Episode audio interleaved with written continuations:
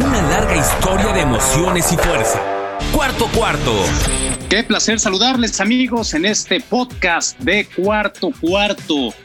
Hemos venido durante varias semanas analizando cada una de las divisiones de la NFL para la próxima temporada. Y en esta ocasión nos toca el oeste de la conferencia americana, ahí donde se encuentran ni más ni menos que los campeones de la NFL, los Chiefs, los Kansas City Chiefs. Ya platicaremos, por supuesto, de ellos, de sus expectativas, del gran contrato que firmó Patrick Mahomes. Pero la verdad es que es una división muy interesante porque están ahí los Raiders que van a estrenar casa, los Chargers que van a estrenar coreback y los Broncos de Denver mm, que yo no sé qué van a estrenar. Ahorita lo vamos a platicar con Rafa Torres. los saludo con mucho gusto. Soy Alex Centeno eh, en compañía hoy de Rafa Torres y de Jack Hades como eh, pues ya es costumbre en este podcast bajo la producción de Dan Spo. Mi querido Rafa, ¿cómo estás? Gusto en saludarte. Hola Alex, muy bien, muchas gracias. Hola a todos nuestros amigos, a Jack. Y pues ahorita vamos a platicar que van a estrenar los Broncos de Denver, pero algo, algo tienen ahí preparado, mi querido Alex. Pues sí, porque pues los Chiefs van a estrenar a Nico, los Raiders van a casa, los Chargers van a estrenar coreback. Ahorita nos dirás que estrenan los Broncos. Mi querido Jack Hades, también, qué gusto saludarte. ¿Cómo estás?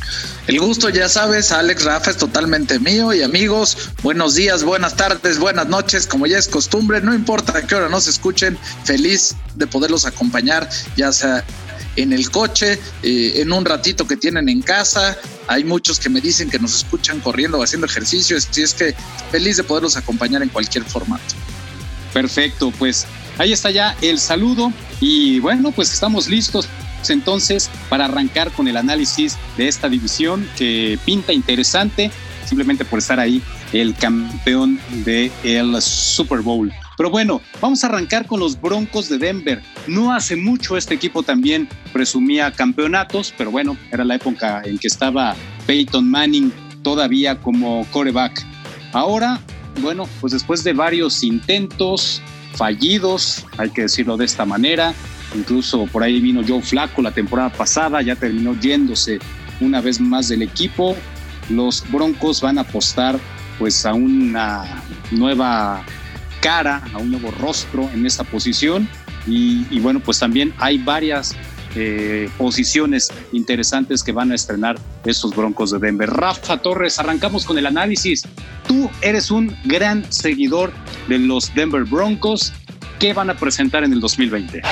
Lindsay, first down and to the 45. Así es, Alex. Pues yo soy seguidor de Denver desde la época que John Elway era jugador. Imagínate, ya hace bastantes años. Y precisamente de la primera época, cuando perdió los tres Super Bowls allá en los 80s. Pero bueno, ¿qué vamos a ver con Denver esta temporada? Vamos a ver un completo cambio de filosofía de lo que representaba el equipo años pasados a este. A pesar de que Vic Fangio el entrenador en jefe es un entrenador que se basa mucho en la defensiva, casi toda su carrera la hizo en la NFL siendo coordinador defensivo.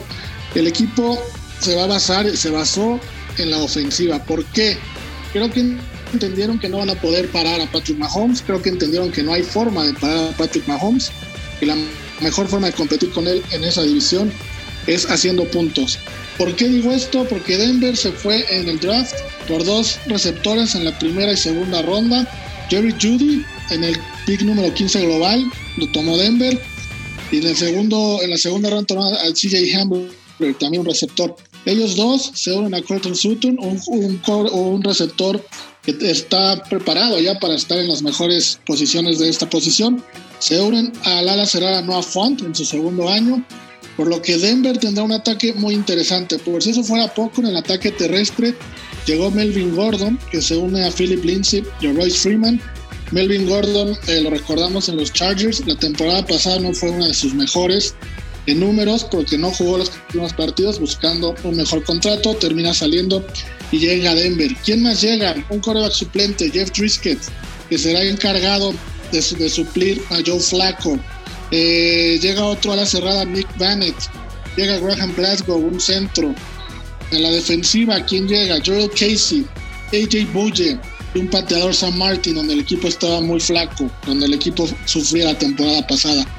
Drew Locke es el coreback, no tendrá mucha experiencia Alex Jack, pero tiene un gran potencial y le han armado un tándem ofensivo muy interesante. El güey se ha gastado picks, como mencioné hace ratito, y se ha gastado varias negociaciones en ponerle gente rápida, en ponerle gente importante ahí en el ataque. ¿Qué me preocupa de este equipo? La línea ofensiva. El guardia izquierda, Garrett Wolves, no bloquea, es muy malo en esa posición.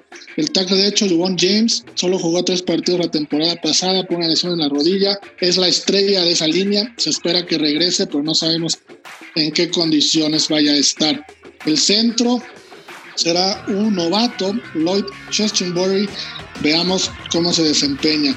A la defensiva, a la defensiva Denver tiene un equipazo. Vía cambio llegaron Joel Casey y AJ Bulle a sustituir a Chris Harris en, la defensiva secundaria. Casey, a pesar de los 30 años que tiene, es un gran defensor. Se une a Von Miller y a Bradley Chubb, que también se lesionó la temporada pasada, y formarán tres, tres jugadores para atacar corebacks muy peligrosos. De Monty Jones, que también estuvo lesionado la temporada pasada, regresa y estará en la línea.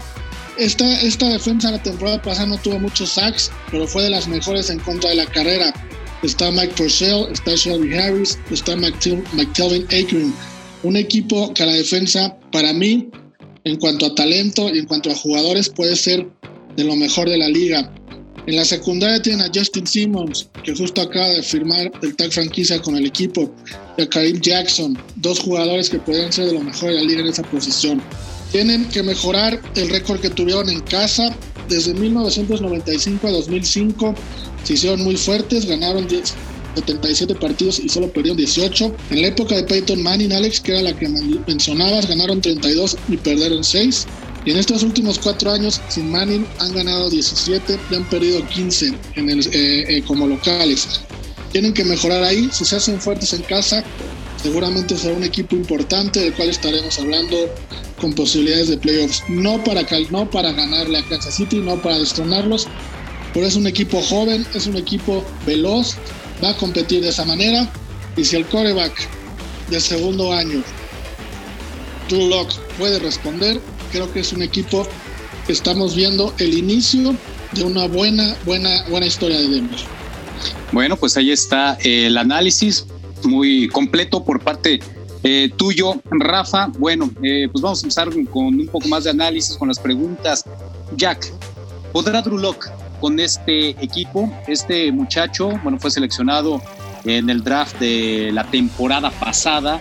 Fue pues un pick en el que apostó Denver podrá finalmente encontrar John Elway y esta franquicia su vaca futura Andrew Locke?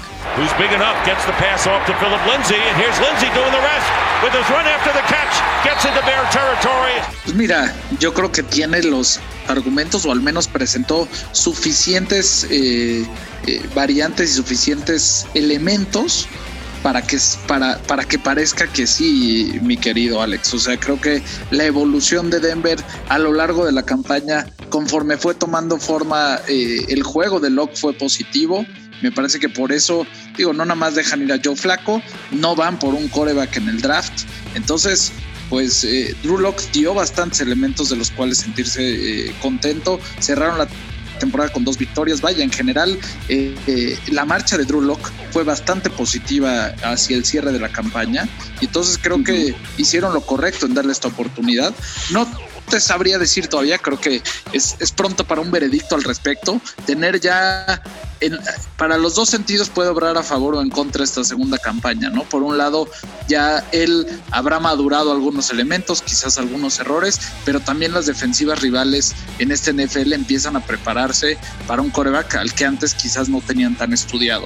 Entonces, eh, en términos generales, es uno de los corebacks que me llama mucho la atención por lo que va a, poder presentar y el, el, resultante de no tener una pretemporada tan completa con eh, los receptores, ¿no? Porque a fin de cuentas es un juego en el que la química y la relación con estos jugadores es fundamental.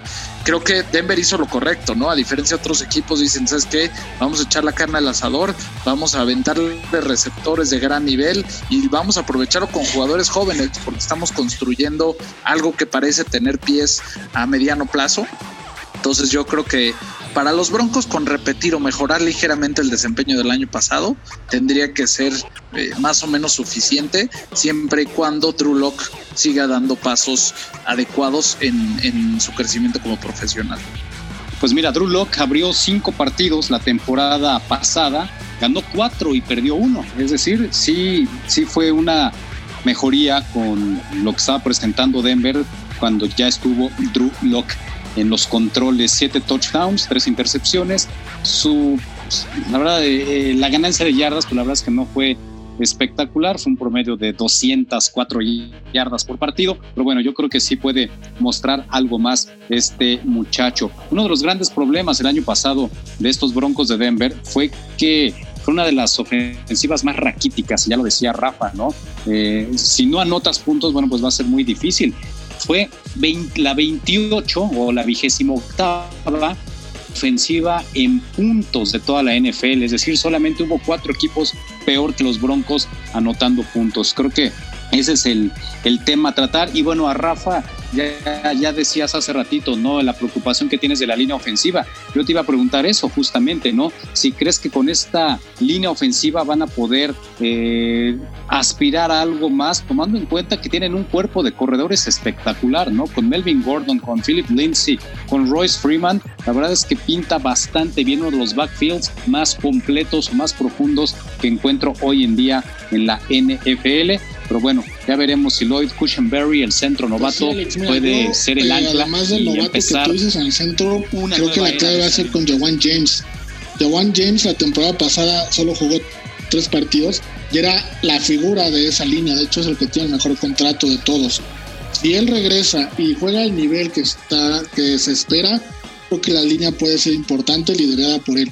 Si él regresa y se vuelve a lesionar o no tiene el nivel que, que todos esperan que tenga, creo que la línea va a sufrir porque no hay alguien que lo pueda sustituir.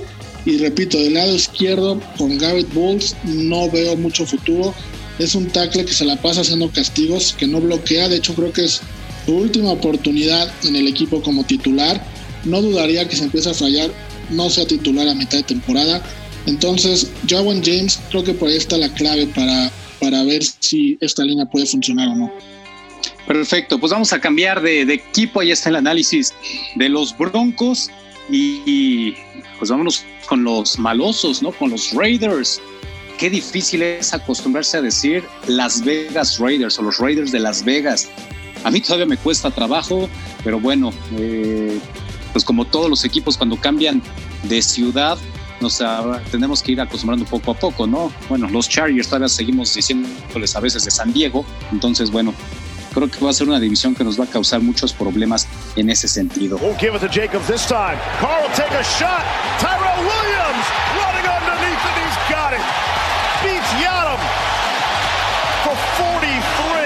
Los Raiders de Las Vegas, mi querido Jack, un equipo que genera mucha expectativa, que hizo movimientos muy interesantes en la pretemporada, la llegada de Marcus Mariota para eh, competir por el puesto titular de quarterback con Derek Carr, se fue Jason Witten de Dallas a este equipo. Eh, y en fin, han sido uno de los conjuntos que más se movieron en la temporada baja, tanto en la agencia libre y por supuesto lo que hicieron en el draft. ¿Cómo los ves? ¿Cómo los analizas para la próxima campaña, Jack? Bueno, antes de empezar, Alex, como bien dices, me gustaría señalar que creo que todavía ni me acostumbraba a decirles de Oakland. Todavía a veces algunos escuchamos gente que decía Los Ángeles. Entonces, de Los Ángeles a Oakland, ahora Las Vegas, definitivamente será un tema que que por lo menos a lo largo de la próxima temporada ocurrirá en algunas ocasiones y sí es difícil verlo. Todo lo que será el show de Las Vegas suena interesante, aunque quizás complicado con este tema de la pandemia, al menos de manera inicial. Me gustó mucho lo que hizo Oakland en la temporada baja. Eh, por un lado, muchos jugadores y entrenadores de los vaqueros de Dallas fueron para allá. Jason Witten, como señalabas, es uno de ellos. Malik Collins, el defensive tackle también. Entonces, por ahí están tratando de armar algo. Eh, las adiciones que hicieron con linebackers en Corey Littleton y Nick Kiwatowski me parece interesante. Me gusta mucho Prince Amukamara.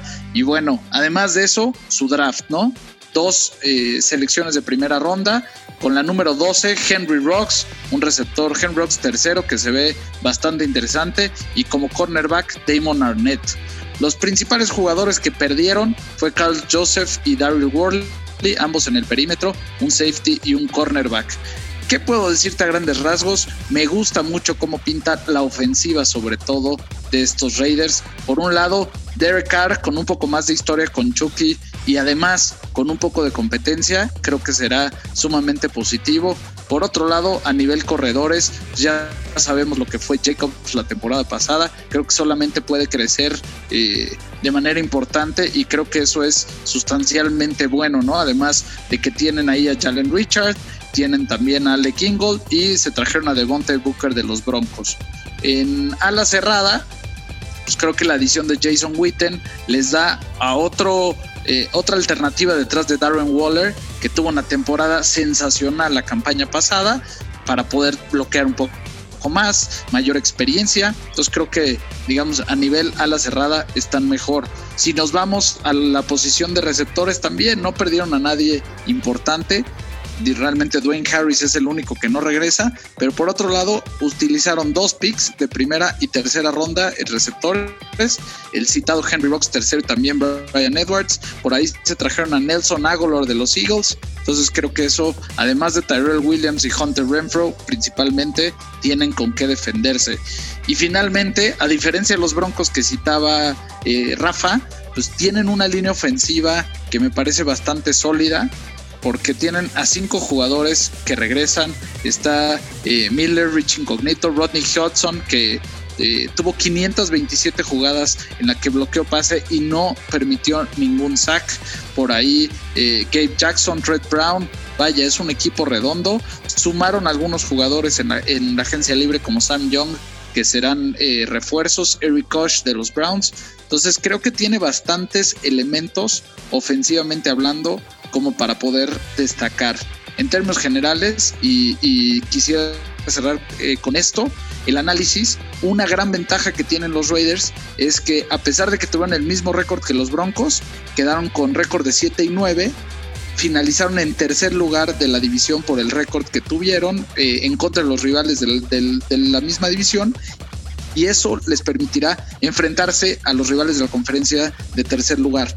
Para darles una referencia, los Broncos que acabaron segundo tienen uno de los 12, bueno, el doceavo calendario más complicado de la NFL, tomando en cuenta los récords del año pasado, y los Raiders el número 21. De acuerdo, de acuerdo. La verdad es que ilusiona, no sé ustedes, pero digo, sin ser fan de los Raiders, mucho menos, pero creo que sus aficionados pudieran estar ilusionados con lo que este equipo ha empezado a construir.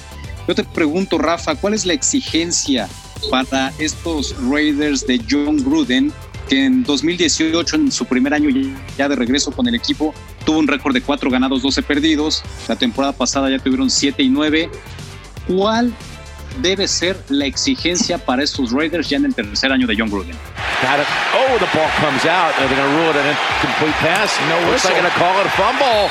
And it's scooped up by the Raiders. Worley has the recovery. Pues mira, Alex, mínimo seguir mejorando, ¿no? Aunque los números siguen siendo negativos en cuanto a ganados y partidos perdidos, mínimo seguir aumentando el número de victorias. Pero yo ya les exigiría o ya les pediría mínimo llegar a playoffs. Creo que ya el punto, el cambio a Las Vegas, el nuevo estadio, y todo lo que implica, ya es necesario llegar a playoffs, empezar a trascender en la nueva ciudad, empezar a crear un grupo de fans importante y, y, si no llegan a playoffs puede ser que no, no funcione. Yo creo que llegar a playoffs y que el secreto para mí es qué tanto tiempo van a tardar en darle la, la responsabilidad a Marcus Mariota. Cuando Mariota entre en acción, creo que veremos a los Raiders de verdad, a los Raiders que sí podrían llegar a playoffs. O sea, ¿sí se te hace mejor Mariota que, que, que Derek Carr? A mí sí, a mí sí. Yo creo que en tenis y Mariota ya estaba muy presionado. No tenía ya el equipo que, que en un principio tuvo. Pero en Oakland, bien coachado, con la línea ofensiva que tiene y los receptores y el equipo de corredores que hay atrás, yo prefería a Mariota que a Derek Carr. Derek Carr ya ha demostrado de varios años en Raiders que la hora buena se nos cae. Tuvo una temporada buena y fue la que se lesionó. Pues vamos, pensemos que eso no fue su responsabilidad. Pero después ya no vimos mucho de él, nunca volvió a ser el mismo de esa temporada. ¿Tú lo ves de la misma manera, Jack? ¿Ves a Mariota siendo titular por encima de Derek Carr? No, definitivamente no, Alex. Creo que Derek Carr va a seguir construyendo esta relación que tiene con Gruden. Creo que además es un equipo que ofensivamente, como te dije, le está dando más armas, ¿no? El año pasado hay que recordar que contaban con Antonio Brown, lo perdieron justo antes de empezar la temporada y eso pues desencadenó una serie de factores importantes, desarrolló una muy buena química con Williams, también lo que pudo hacer con Waller, entonces yo creo que eh, además lo que más le conviene a los equipos, dada la situación en la que nos encontramos, es continuidad. Entonces yo creo que por ahí está la tirada. Me parece que más el asunto de Mariota sería en caso de una lesión o de verdad que fuera catastrófico el desempeño de Derek Carr. Digo, es una gran adición por parte de Oakland con muy poco riesgo. Y como hemos platicado en otros de los espacios, pues tener a un coreback experimentado de suplente es bueno, pero pues eh, para mí el tema central está en que Derek Carr logró completar más del 70% de sus pases la temporada pasada, 6.4% arriba del porcentaje normal de su carrera, lanzó para 4.054 yardas y tuvo una relación de eh, touchdowns contra intercepciones prácticamente de dos y medio a 1, 21 touchdowns, 8 intercepciones, un rating de coreback superior a los 100 puntos, 100.8. Entonces, yo creo que Derek Carr dio un paso en la dirección correcta y creo que el seguir trabajando con, con Gruden y con el resto de esta eh, línea ofensiva y equipo más talentoso, me parece que será sumamente positivo para Derek Carr. es que sabes que yo coincido en ese punto eh, y no coincido contigo, Rafa, en esta ocasión. Creo que sí, Derek Carr eh, es mejor jugador que Marcus Mariota. los números de alguna manera lo indican. Marcus Mariota ha venido en descenso sus números. De entrada no tiene una sola temporada de 4.000 yardas en cinco años, que sí tiene Derek Carr, ¿no? Prácticamente, bueno, en las dos últimas temporadas, más de 4.000 yardas, y en las cuatro anteriores, en algunas se quedó muy cerca, ¿no? Temporadas de 3.900. Marcus Mariota no ha estado siquiera cerca a una temporada, ya no siga de 4.000, ni siquiera de 3.500. Y sus pases de anotación han venido en descenso de 2016 a la fecha. Cada temporada han venido en descenso los pases de anotación de Mariota.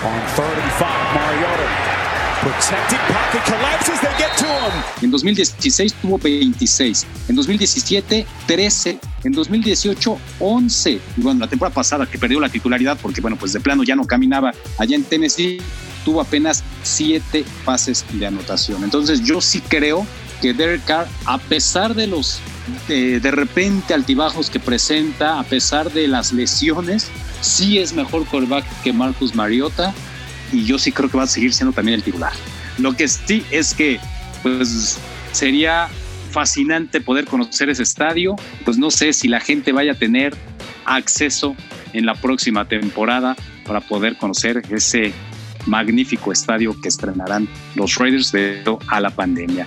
Bien amigos, continuemos entonces con el análisis ahora de otro de los equipos de esta división, Los Ángeles Chargers, los cargadores de Los Ángeles, un equipo pues que también va a estrenar estadio, que van a compartir ahí con los Rams, que van a estrenar coreback porque terminó la era Philip Rivers, una era que yo catalogaría de exitosa, ¿por qué no? Eh, aunque pues no pudo nunca llevarlos a un siguiente nivel, a un, a un partido grande, ¿no? Como hubiera deseado, ¿no? A un Super Bowl. Pero vaya, pues creo que Philip Rivers en un futuro va a estar en el Salón de la Fama, a pesar de no ganar algo importante con los Chargers. Quién sabe cómo le vaya con los Colts.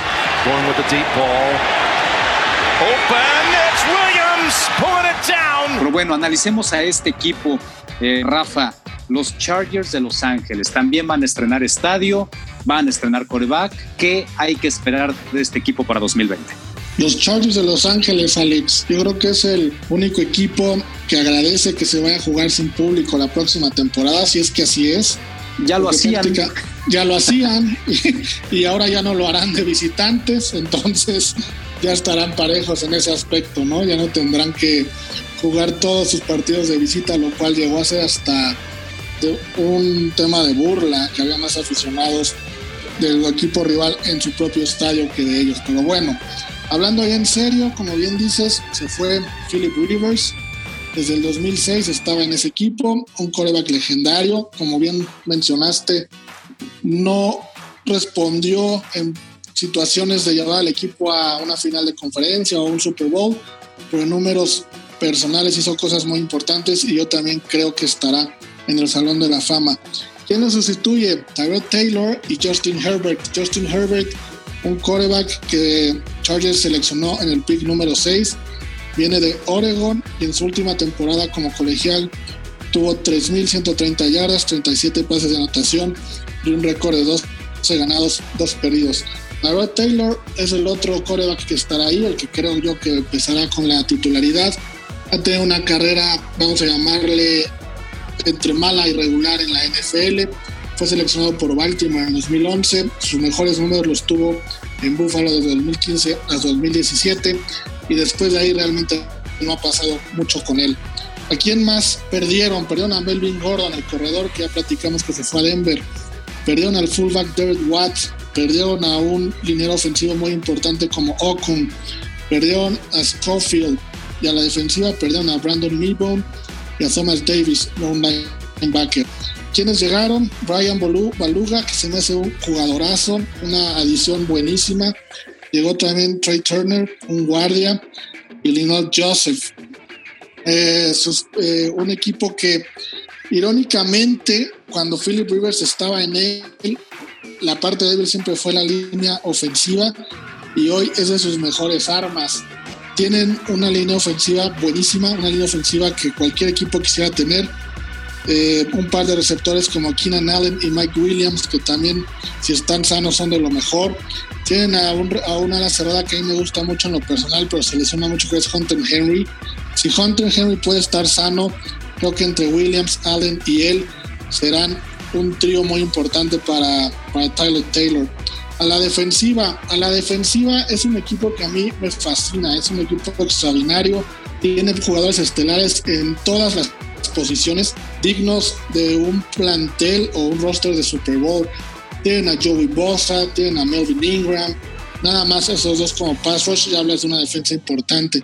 En la secundaria llegó Chris Harris de Denver, tienen a Casey, a Casey Hayward, a Desmond King, a Derwin James, también llegó Lyndall Joseph, como tackle nariz. Y en los linebackers, pues ya no tenían suficientes, que Kenneth Murray.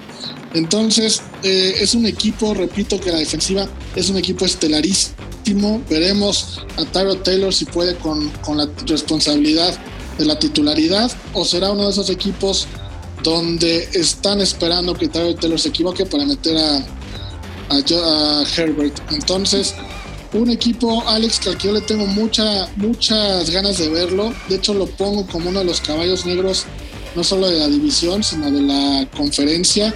Caballo negro lo pondría atrás de Kansas City, de Baltimore, posiblemente en Nueva Inglaterra, pero por ahí va a andar. Eh, ya eh, diremos los pronósticos para la calificación, pero yo creo que los Chargers es un equipo que puede dar mucho de qué hablar la próxima temporada. Vaya, pues eh, ahí ya adelantándote un poquito al pronóstico, eh, es que sí me sorprende un poco, sobre todo porque pues la posición más importante es la que todavía genera duda, ¿no? Que es la de el coreback, Tyler Taylor o Justin Herbert. ¿Tú con quién irías, Jack, si fueras en este momento Anthony Lynn, si fueras el head coach de, de los Chargers? ¿Irías con Taylor o con Herbert? Chargers have 26 rushing yards and 13 totes. yards carry. breaks tackle and then gets banged down a little short of the first Yo iría con Herbert, Alex. Creo que a fin de cuentas eh, vale la pena lanzarse y lanzarse fuerte. Me parece que eh, digo, no, no que quiera hacer yo de menos el trabajo de Tyler Taylor, porque también creo que vivió circunstancias complicadas con los Bills de Buffalo, entonces no me atrevería a, a tacharlo ya de la lista de posibles corebacks que arranquen la temporada como titulares, ¿no? Entonces, quizás de nuevo por la falta de partidos de pretemporada, por la falta de ambientación al NFL, igual y arrancaría con Taylor, pero si me preguntas a mí así de buenas a primeras, creo que yo me iría con Justin Herbert, tiene muchos argumentos sobre los cuales eh, se puede discutir o no. Y creo que simplemente estos partidos adicionales eh, de arranque le podrían bien, porque además empieza, por ejemplo, con un partido contra Cincinnati, ¿no? Entonces puedes agarrar confianza con un rival contra Cincinnati como primer encuentro.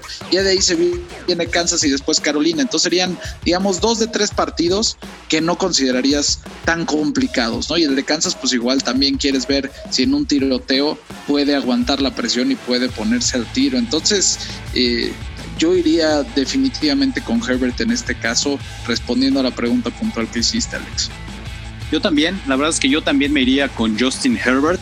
Yo soy de la idea de que si no tienes a una superestrella en la posición y seleccionaste un coreback para que sea el futuro de tu franquicia, tienes que darle la oportunidad desde el inicio, ¿no? Algo parecido a lo de Tua Tagovailoa con los Miami Dolphins, ¿no? Si ya lo seleccionaste, ya pon a jugar, porque no tienes una superestrella, o sea, no tienes a un Aaron Rodgers o a un Drew Brees o a un Tom Brady, ¿no?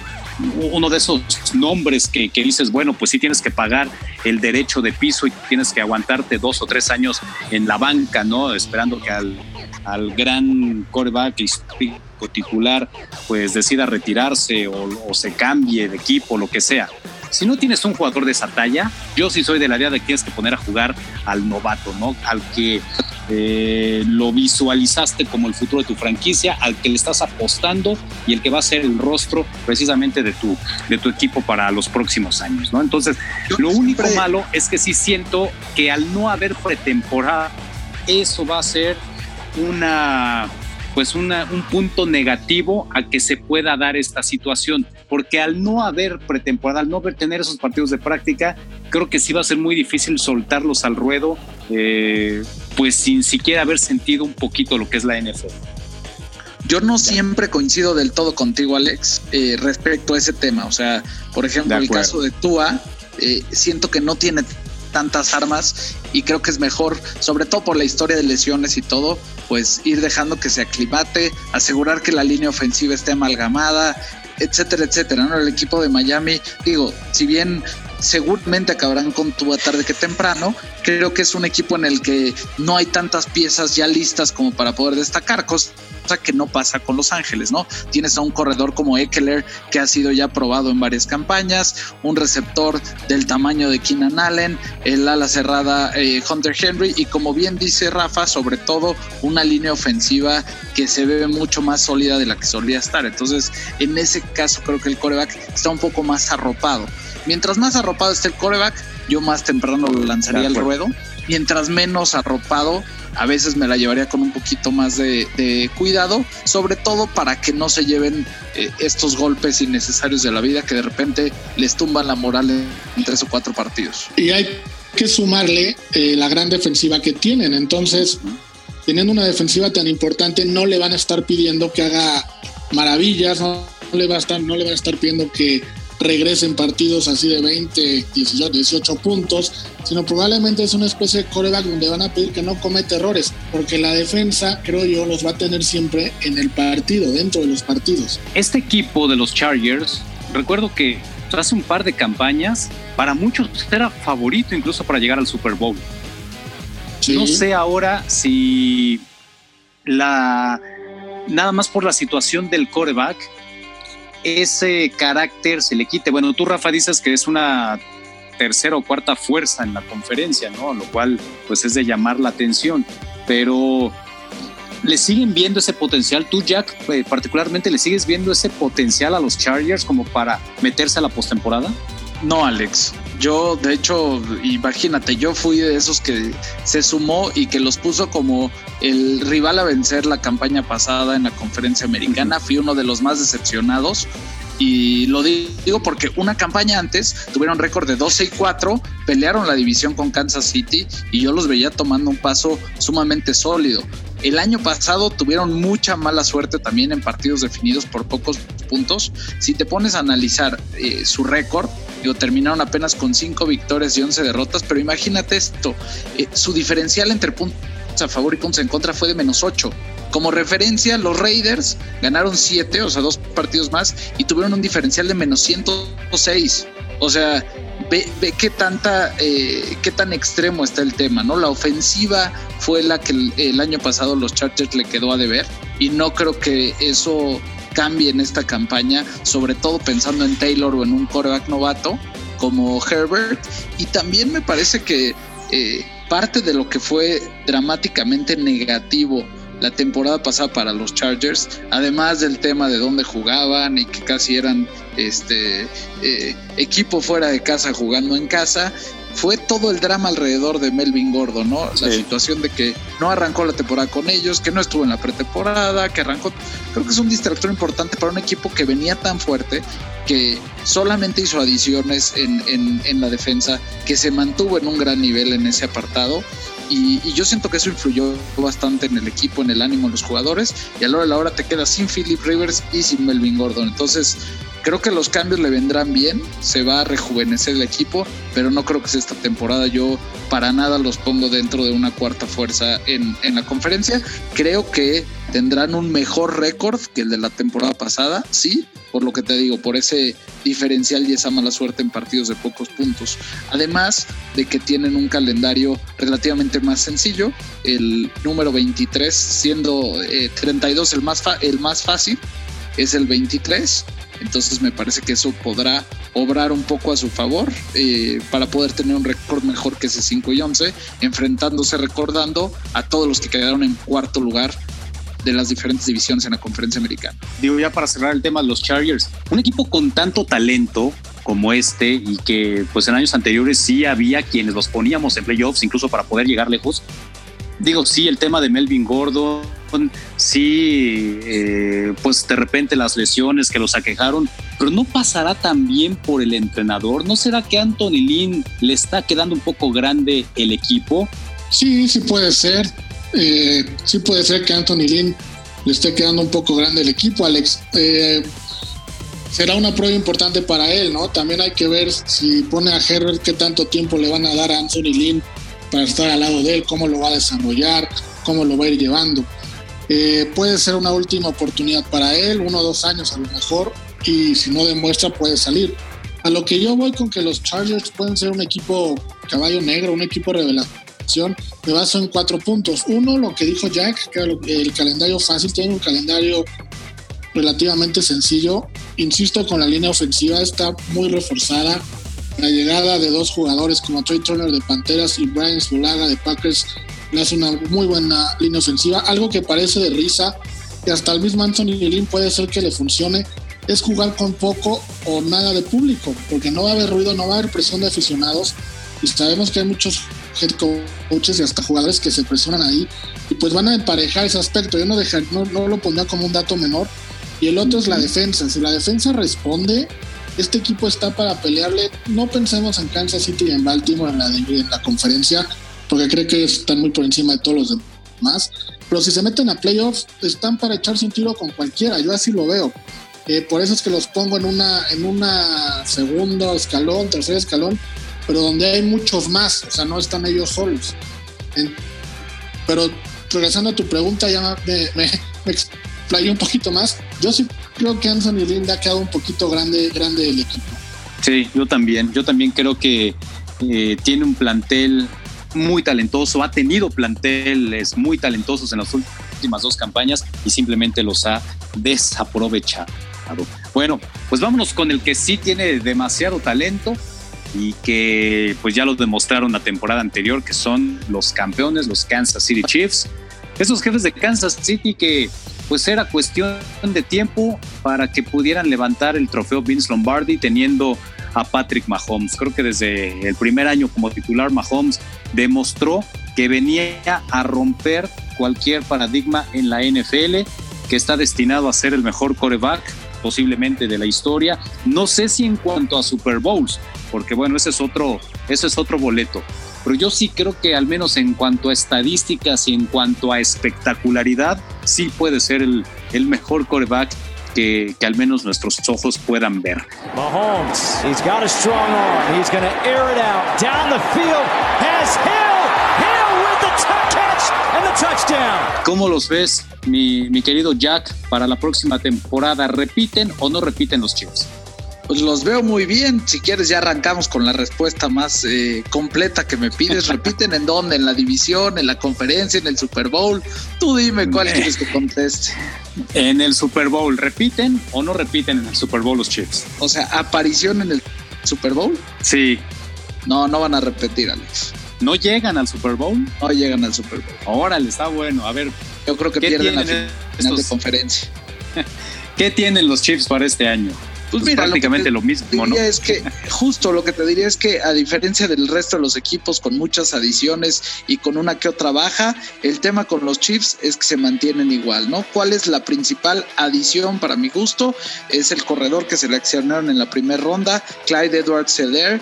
Le habla mucho de lo que le faltó al equipo de Kansas la temporada pasada. Si bien es cierto que en los playoffs Damien Williams se trepó y tuvo un desempeño sensacional, a lo largo de la campaña les costó bastante trabajo. No han logrado llenar los zapatos de Karim Hunt desde su salida eh, por los temas fuera de campo que tuvo hace un par de temporadas. Por ahí LeSean McCoy ayudó, pero no lo suficiente, ¿no? Entonces creo que esto te habla de, de lo único que le faltaba a los jefes ofensivamente hablando en la temporada regular. Es un corredor explosivo que creo que le va a ayudar bastante. Además es alguien que suele recibir muchas jugadas de pases. Es muy bueno con el pase pantalla. Entonces creo que lo que puede ofrecer Kansas City ofensivamente es tremendo. Además, pues lograron dos cosas muy importantes que creo que muchos equipos no logran. Y es decir, ya tienen un contrato de larguísimo plazo con Patrick Mahomes, que creo que esa es la gran nota de la agencia libre. No perdieron a ninguno de sus entrenadores o del cuerpo de entrenadores de Andy Reid importantes que, que, muchas veces se van como entrenadores de otros equipos, se queda el, cuerpo de entrenadores también.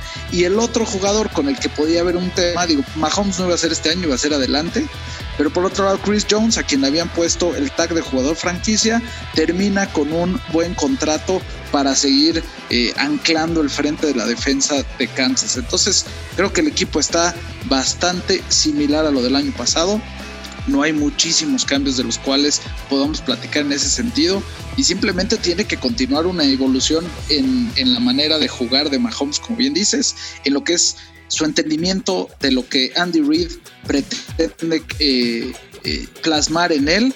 Y creo que el riesgo más grande que tienen los jefes es el mismo, ¿no? ¿A qué me refiero? Es una lesión como la que llegó a tener o con la que espantó a muchos la temporada pasada.